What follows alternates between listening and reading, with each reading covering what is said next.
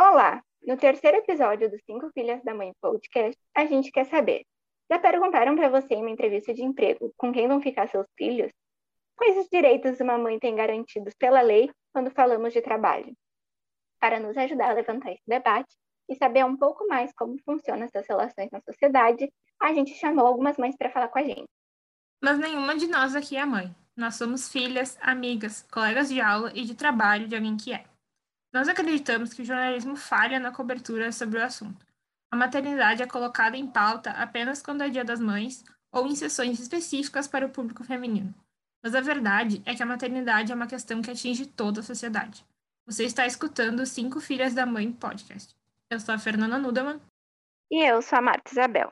E para nos ajudar a pensar e responder as questões que eu falei no início, nós falamos com mães que estão no mercado de trabalho e também com uma advogada trabalhista.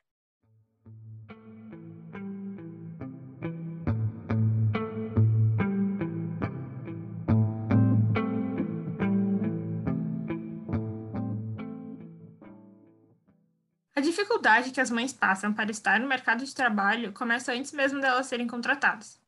Em entrevistas de emprego, é comum que perguntem para as mulheres se elas são mães ou se elas têm vontade de ter filhos. Além de ter que lidar com isso, algo que os homens não passam, elas também têm que responder quem vai cuidar dos filhos caso elas tenham que trabalhar. Quando a gente estava montando o episódio e falando sobre ele, eu conversei com a minha mãe e ela me contou que quando eu era pequena, devia ter uns dois, três anos, ela foi para uma entrevista de emprego numa creche e quando ela chegou lá, ela viu que na placa que estava a vaga de emprego, estava escrito que era para mulheres que não tinham filhos. Ela me disse que, como ela precisava do emprego, ela pegou, tirou a aliança dela, guardou na carteira e fingiu que não tinha filho e que nem era casada. E também não respondeu na entrevista que me tinha já, né? Passou um tempo, ninguém sabia. Acabou que uma vez eu fiquei doente e ela precisou ficar comigo em casa. E ela foi lá, contou na creche para a chefe dela que ela tinha uma filha assim, que ela era casada com meu pai e que ela tinha mentido porque ela precisava do emprego na época. E a chefe dela resolveu que ia manter ela lá, mas ela disse que ficou um clima bem estranho entre as colegas dela, porque apesar de ninguém falar nada, é, todo mundo olhava para ela com olhares como se estivessem julgando, né? Então, mesmo creche, que é um lugar onde tem crianças e tem essas coisas, esse problema apareceu. E essas questões de entrevista de emprego para entrar no mercado de trabalho é algo que acaba acontecendo na vida de muitas mulheres, né? Foi algo que aconteceu também com a Anne Moraes. Ela é mãe de três filhos, já realizou várias entrevistas de emprego e atualmente é estudante de direito. E ela contou uma experiência que ela teve para a gente. Quando meu filho mais velho tinha cerca de dois, três anos, estava em idade de, de creche, né? Eu fui prestar uma das 300 entrevistas de emprego que, como mãe, eu fui eu sempre ia e perguntavam: com quem tu vai deixar teus filhos? Porque a responsabilidade é sempre da mãe, né? Pro pai não pergunta na entrevista de emprego o que, que ele vai fazer. Tá, o Luiz tá cantando para vocês e manda um beijo. Aí quando eu fiz a entrevista de emprego nessa empresa, que era para ser caixa operadora, coisa que eu tinha feito a vida inteira, né? A mulher perguntou se eu tinha filhos. Eu disse sim, que tinha um que estava em idade de creche, né? E ela disse: com quem tu vai deixar? Eu disse: olha, Sendo admitida que eu deixo na creche, que é aqui do outro lado da rua, né? Vai ficar tranquilo. Não, não fica tranquilo porque tu não tem hora para sair. Tu não pode contar com isso. E me dispensou na entrevista, porque eu tinha um filho em idade de creche e a responsabilidade era 100% minha, então eles não poderiam contar comigo. Ainda debochou de mim e disse: se ele ficar doente, tu vai fazer o quê? Na creche não fica. Então, tipo, se tu é uma mãe que tu não tem uma rede de apoio que vai poder ficar cuidando do teu filho o tempo todo, tu não consegue o um emprego. Situação parecida aconteceu com a Elianaide Santana, mãe de duas meninas, publicitária, que mudou de emprego durante a pandemia. É, aí eu fiz algumas entrevistas, né? E muitas delas eram muito no setor de vendas. Então, nenhuma das entrevistas, e o que me dói é que foi uma mulher, que é pior ainda, eu acho que deixa a coisa muito pior. Ela perguntou para mim, ela falou assim: Olha, é, não sei se você entendeu o que é, é uma vaga é, que é para vendas e a gente tem metas. A gente quer entender de você, é, isso é muito importante, tá? Ela ainda frisou, isso é muito importante. A gente quer entender de você. Se sua filha ficar doente, você tiver uma meta para bater, o que, que você vai fazer? Ela perguntou isso para mim. E eu fiquei chocada. Eu falei, peraí, será que eles estão querendo me dizer? Será que a resposta seria eu fico aqui, bato a meta e deixo minha filha doente? E, e, eu, e essa foi uma das piores, mas eu ouvi muito esse, esse questionamento de é, tá, mas quando você vem trabalhar, seu filho fica com quem? Quem é responsável pela, pela saúde, pela, por todos os gastos da, da, sua filha? É só você ou é seu marido? Você tem marido? Umas perguntas assim, é, bem nada a ver, é, totalmente pessoal, que eu acho que até certo ponto nenhuma empresa precisa saber quem é que, que, que paga as contas dos meus filhos, não é? E isso é uma coisa minha, isso é minha. Mas aconteceu muito isso. Aconteceu muito isso. Entrar no mercado de trabalho já é uma tarefa que se torna mais difícil quando uma mulher é mãe. Segundo o estudo Estatísticas de Gênero, divulgado pelo IBGE em março de 2021, apenas 54,6% das mães de 25 a 49 anos com filhos de até 3 anos estão empregadas. Mães negras, nessa mesma situação, representam uma taxa ainda menor. Nem metade está no mercado de trabalho, apenas 49,7%. Pensar em recorte de raça e classe sempre é muito importante para falar de trabalho. No livro O Feminismo é para Todo Mundo, da escritora Bell Hooks, ela fala sobre como a mulher é uma força de trabalho necessária. O que ela coloca no livro, em um dos capítulos, é que a mulher ela tem que estar no mercado de trabalho. Uh, no caso, a mulher negra estava no mercado de trabalho já quando o movimento feminista começou a lutar por isso. E nessa época que o movimento feminista lutou por isso, ela disse que mesmo que as mulheres não tivessem de fato lutado para entrar no mercado de trabalho, por, pelo, por a gente estar num sistema capitalista, de consumo e tudo mais, a gente ia acabar precisando que as mulheres estivessem ali para que elas tivessem renda para ter a vida delas, né? No caso, para a classe média, manter o estilo de vida que tinha e para outras mulheres também conseguirem sustentar as suas famílias, porque uma renda só não ia ser o suficiente. Então, é muito importante a gente fazer esse recorte, tanto de raça quanto de classe, quando a gente vai analisar sobre como a gente está falando de trabalho. Então, se a força de trabalho das mulheres é necessária, tem que existir condições para elas estarem nesses espaços. A maternidade, ela passa a ser um assunto social nesse ponto também. Não é algo que se restringe às mães e familiares próximos delas. Elas precisam de segurança para estarem inseridas nesse mercado. Na lei, já existem vários pontos que buscam garantir essa segurança, como explica a advogada trabalhista, doutora em Direito e professora universitária, Andrea Antonati. Então, o salário maternidade, ele não é um direito exclusivo da mulher que tem carteira registrada. Ele é um direito de toda mulher que tenha recolhimento ao INSS. Então, aquela empregada seletista, ela tem salário maternidade. Aquela mulher que vende o bolo lá na estação, que recolhe INSS, ela tem direito ao salário maternidade. Aquela sócia que tem Prolabore, ela tem direito ao salário maternidade. E eu que fico dentro de casa e a minha cara metade sai para trabalhar e recolho meu carnê do INSS como facultativa, também tem direito ao salário maternidade. Então, o salário maternidade é pago pelo INSS? Isso. O salário maternidade ele é pago pela Previdência Social, pelo INSS.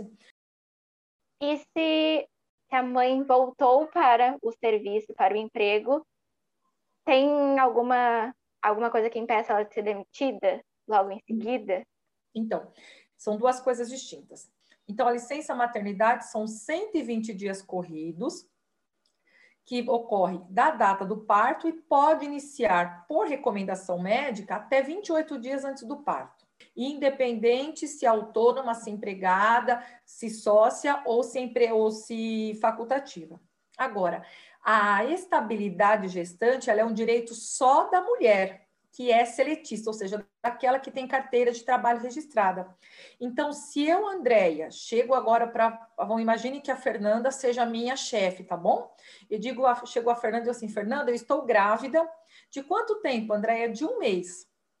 Então, eu sou estável desde a confirmação da gestação até cinco meses pós-parto. Da data do parto, eu sou estável mais cinco meses.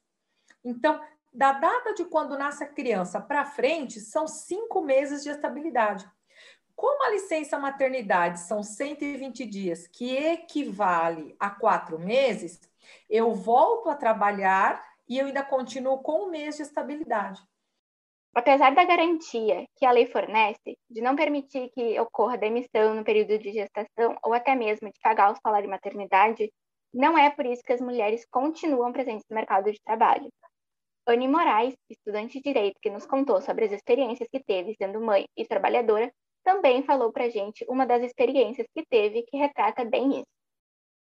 Eu recente tinha perdido minha filha, faziam quatro meses, e eu estava num novo emprego que eu fui indicada pelo próprio proprietário por confiar e já conhecer meu trabalho anteriormente. O que ocorreu na sequência foi que durante o meu contrato de experiência eu senti uma forte tontura. Eu era caixa, balconista e tudo mais, né? Eu senti uma tontura e enjoo. O meu chefe desconfiou que eu estava grávida e me demitiu. E realmente eu estava grávida. Eu pedi para retornar eles disseram que eu não tinha uma comprovação de que eu estava grávida e que eu estava no contrato de experiência e negaram a minha readmissão até que eu acionei o sindicato, depois de ter feito a ecografia, ter pegado o laudo comprovando que eu estava grávida. E me readmitiram, só que me afastaram. Me afastaram da empresa porque eles acharam que eu estava dando o golpe na empresa. Algum tempo depois, a empresa faliu. E eu só lamento. Quando a gente passa a analisar a realidade, a gente vê que isso é o suficiente. Na quarentena, durante a pandemia, 52% das mães perderam a renda e 39% delas ficaram sem seus empregos, incluindo as trabalhadoras informais, segundo pesquisa realizada pela empresa Famivita.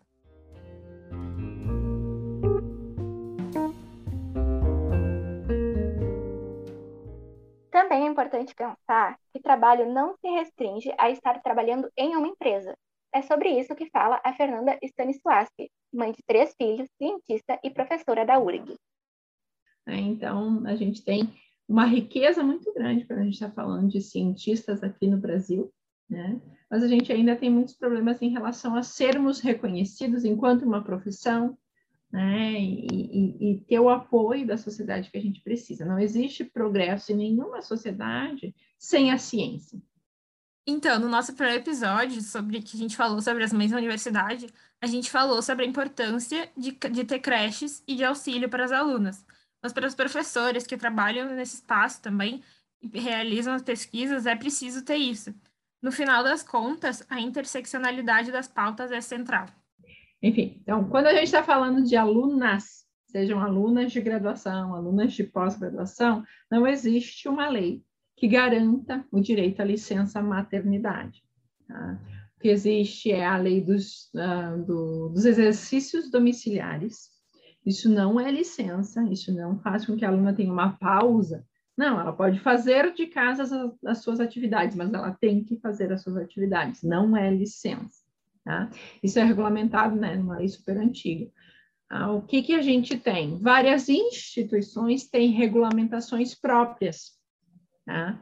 Então, por exemplo, aqui na URGS, as nossas alunas de graduação têm direito a 180 dias de licença maternidade. Aí, só para deixar claro, quando a gente está falando de maternidade, a gente está dizendo, uh, são termos diferentes, né? Mas é o direito de licença maternidade ou adotante. Mas, por exemplo, na nossa legislação da pós-graduação, aqui na URGS, não existe nada sobre licença maternidade ou né, licença paternidade ou adotante. Então, é uma limitação. Um problema muito sério que a gente tem é em relação à licença paternidade. Tá? É inaceitável que a gente, enquanto sociedade, ache ok a gente ter cinco dias de licença paternidade. Tá? Eu acho que é importante frisar isso, tá? que uh, a gente não vai avançar nas questões de gênero enquanto a gente, desde que nasce o filho, a gente está dizendo que quem tem que cuidar dele é a mãe. Aí, com uma licença de cinco dias, é isso que a gente está dizendo. Já na CLT, a licença paternidade é de cinco dias. E em casos de empresas cidadãs, sobe para 20. Já a licença maternidade é de quatro meses na CLT. E em empresas cidadãs, seis meses. Empresa Cidadã é um programa federal que concede benefícios fiscais para empresas que oferecem aos funcionários maior tempo de licença maternidade e paternidade. Essa medida ajuda no compromisso social, mas não resolve o problema. até porque normalizamos uma responsabilidade maior das mães na criação dos filhos na sociedade toda.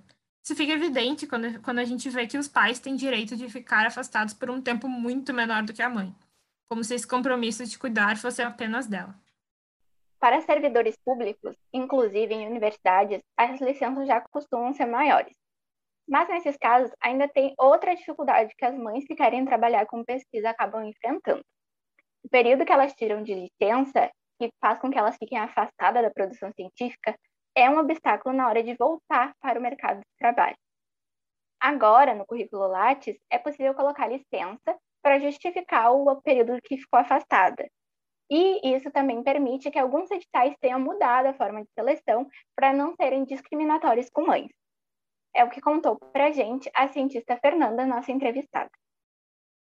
Ah, se vocês entrarem lá no meu currículo, vocês vão ver que eu não publiquei nenhum artigo científico em 2015 e 2016, tá? que foram logo em sequência dos nascimentos dos meus dois primeiros filhos.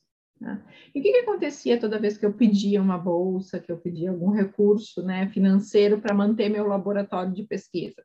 Vinha o parecer de que ah, o projeto está ok, mas eu estava publica publicando menos do que o esperado, menos do que quando comparado aos meus pares. Eu tinha ficado dois anos sem publicar, então isso me perseguiu por muito tempo. A informação estar lá tem essa, esse papel de sinalizar que essa pausa que eu tive na minha carreira foi em decorrência da maternidade. Mas, obviamente, não adianta só estar lá, essa informação. O que, que já tem acontecido? Editais de financiamento de pesquisa, editais de bolsa, programas, uh, processos de seleção para pós-graduação, tanto para discentes quanto para docentes, alguns concursos públicos para carreira de, de docente nas instituições de, de ensino consideram a maternidade. Então, vocês vão ver lá uma cláusula dizendo, ah, vai ser analisado o currículo e para as candidatas, para as cientistas, para as docentes, enfim, que tiveram filhos no período tal, vai ser ampliado o período de análise do currículo, vai se adotar uma pontuação diferencial, enfim. Então, essa informação estar presente tem um efeito prático. Tá? E a gente precisa, é porque essa discussão de ah, você prejudicado ou não, a gente sempre escondeu as nossas maternidades, né? E não funcionou de nada, né, gente? A gente continuou sofrendo todas as penalizações, todos os preconceitos. Eu acho que é a hora da gente expor elas, né? expor as nossas maternidades ah, e lutar para que exista uma, uma mudança de percepção sobre o que é ser mãe.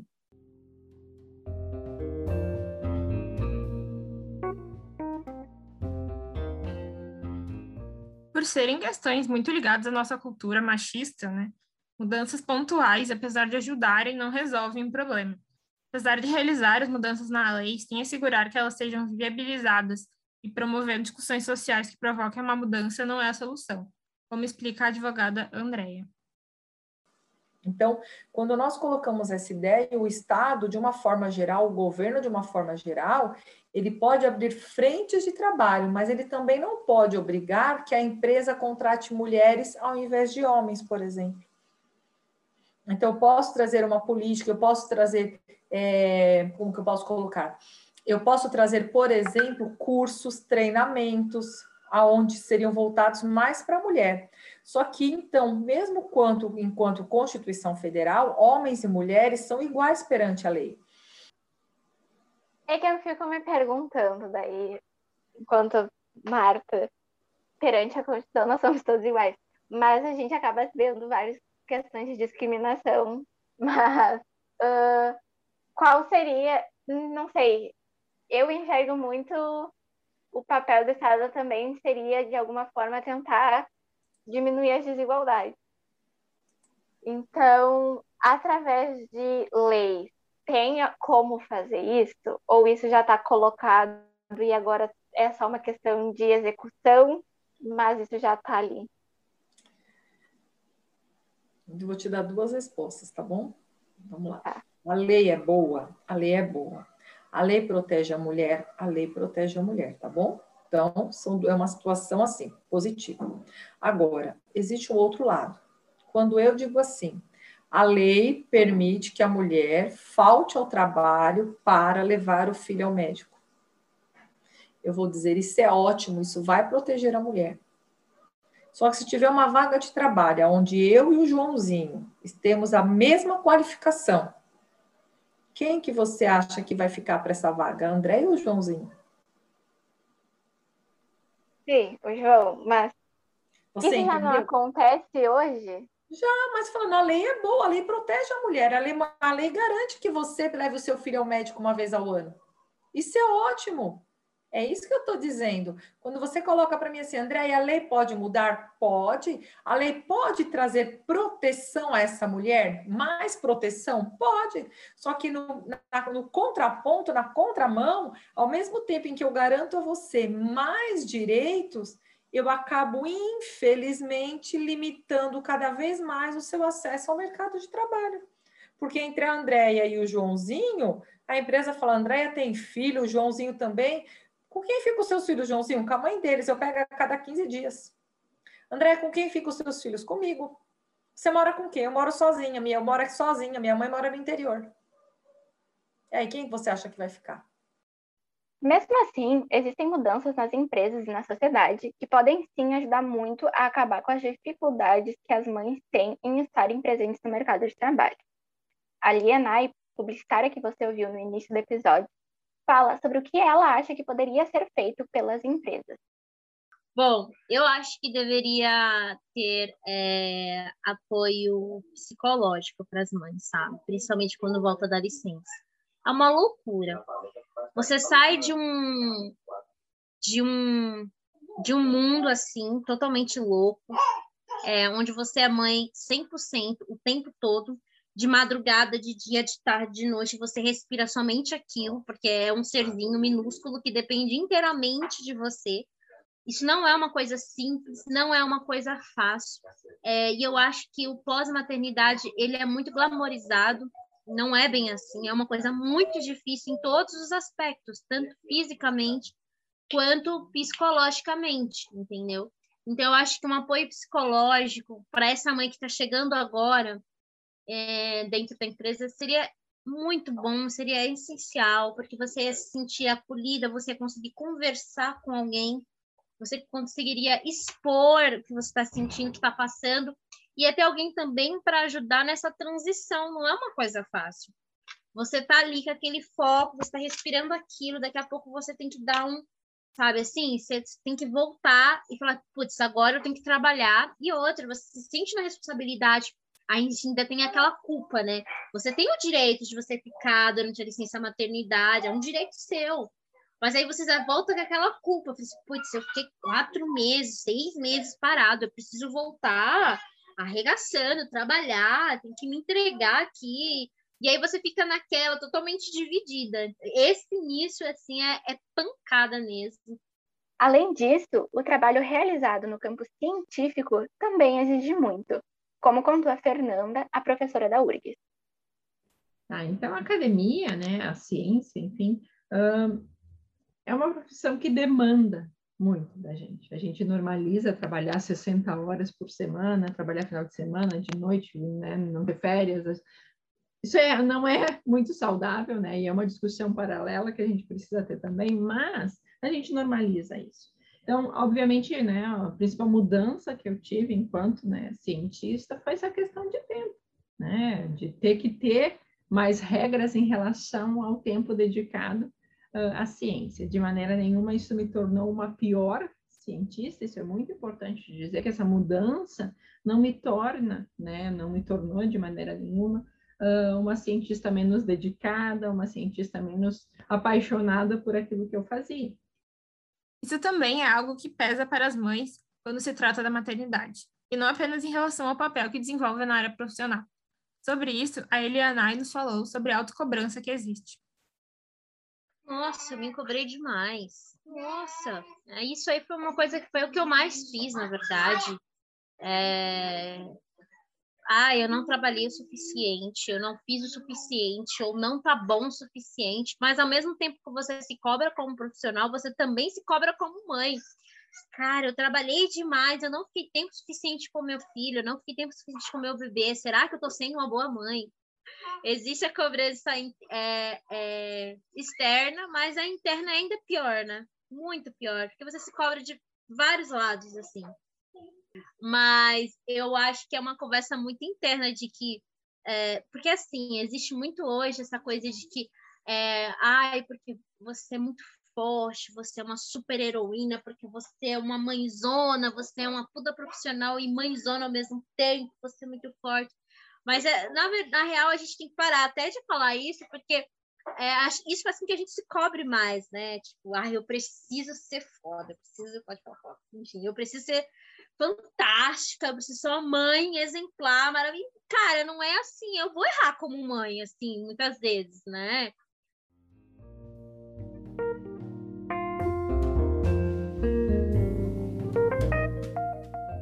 E assim como não tem fórmula mágica para aprender como conciliar toda a rotina de ser mãe e trabalhar, também não existe nenhuma fórmula mágica para a gente resolver essa questão.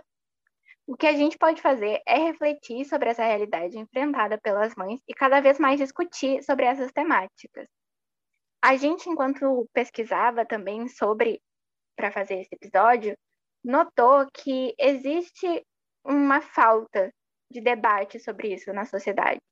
E a gente também notou que a gente não pode fazer muita coisa. Existem medidas legais, medidas organizacionais que podem ser feitas e asseguradas, questão de ter acesso a um bom advogado, mas não são coisas práticas que a gente pode resolver, assim como a gente trouxe nos outros episódios dicas e conselhos de como não ser uma pessoa babaca com uma mãe, por exemplo. Então, é um debate que é um pouco mais trabalhoso, mas é um debate que é muito necessário que a gente precisa continuar tendo. E esse é o trabalho que a gente tenta fazer com o projeto. Você já tinha pensado sobre todas essas questões enfrentadas pelas mães? E outro pensamento que eu trago é que, apesar de ter toda a legislação que tenta ajudar todas as, que tenta ajudar as mães a serem inseridas no mercado de trabalho e terem os seus direitos assegurados, uh, o desemprego ainda é um problema muito grave no nosso país. Então, antes de. Antes não, mas assim, junto com assegurar o direito das, das mulheres estarem no mercado de trabalho, a gente tem que garantir que todo mundo tenha um emprego, porque é muito importante e é muita gente que está uh, precisando de trabalho. É, também eu queria falar, trazer, Marta, uma questão de mostrar nos filmes, porque a gente, a gente é um assunto que acaba pegando muito, né? a questão do trabalho acaba virando, estando mais próximo da gente. Então, eu queria trazer um filme que, que é da, da Jessica Parker, que ela faz Sex and the City, mas ela faz esse filme que é, não sei como ela consegue, que é uma mãe que trabalha muito e ela tem uma filha, ela é casada, mas ao contrário do que a gente está acostumado, que é o pai que trabalha e nunca está em casa, uh, eles fizeram a mãe como uma pessoa que está sempre trabalhando e às vezes não consegue dar muita atenção para a filha. E é, é interessante, mas acaba sendo meio estranho, porque eles tentam forçar muito a barra de como se a mulher não pudesse trabalhar. Então, eu acho que é um filme que faz a gente pensar, mas ao mesmo tempo o fim dele deixa, deixa muito aberto a questão de, tipo, a mulher tem que estar em casa e ela não pode trabalhar, ela não pode ter responsabilidades. Uh, essa questão que tu trouxe eu acho bem interessante, inclusive é uma coisa que combina muito com o que a Elianai falou pra gente sobre essa glamorização e essa coisa de a mãe guerreira que consegue fazer tudo. E esse é um estereótipo Exatamente. que tem nos filmes, né? Ou acaba sendo aquele estereótipo de que a mãe, para trabalhar, acaba abandonando a família e daí o marido fica triste, tem divórcio, os filhos ficam Sim. mal. Então, sempre tem essa pressão em cima da mulher, sempre tem essa pressão em cima das mães. E é uma questão que a gente tem que repensar, porque a gente acaba naturalizando, né? Demais, é verdade. Então, para acompanhar mais nosso conteúdo e ajudar a gente a aumentar esse debate, né, e conseguir levar esse assunto para mais dentro dos espaços que todo mundo trabalha, e não só isso, conscientizar mais pessoas ao redor, uh, é só seguir a gente no, no, nosso perfil no Insta, que é os Cinco Filhas da Mãe, e lá tu vai poder acompanhar mais esses e outros conteúdos que a gente está colocando.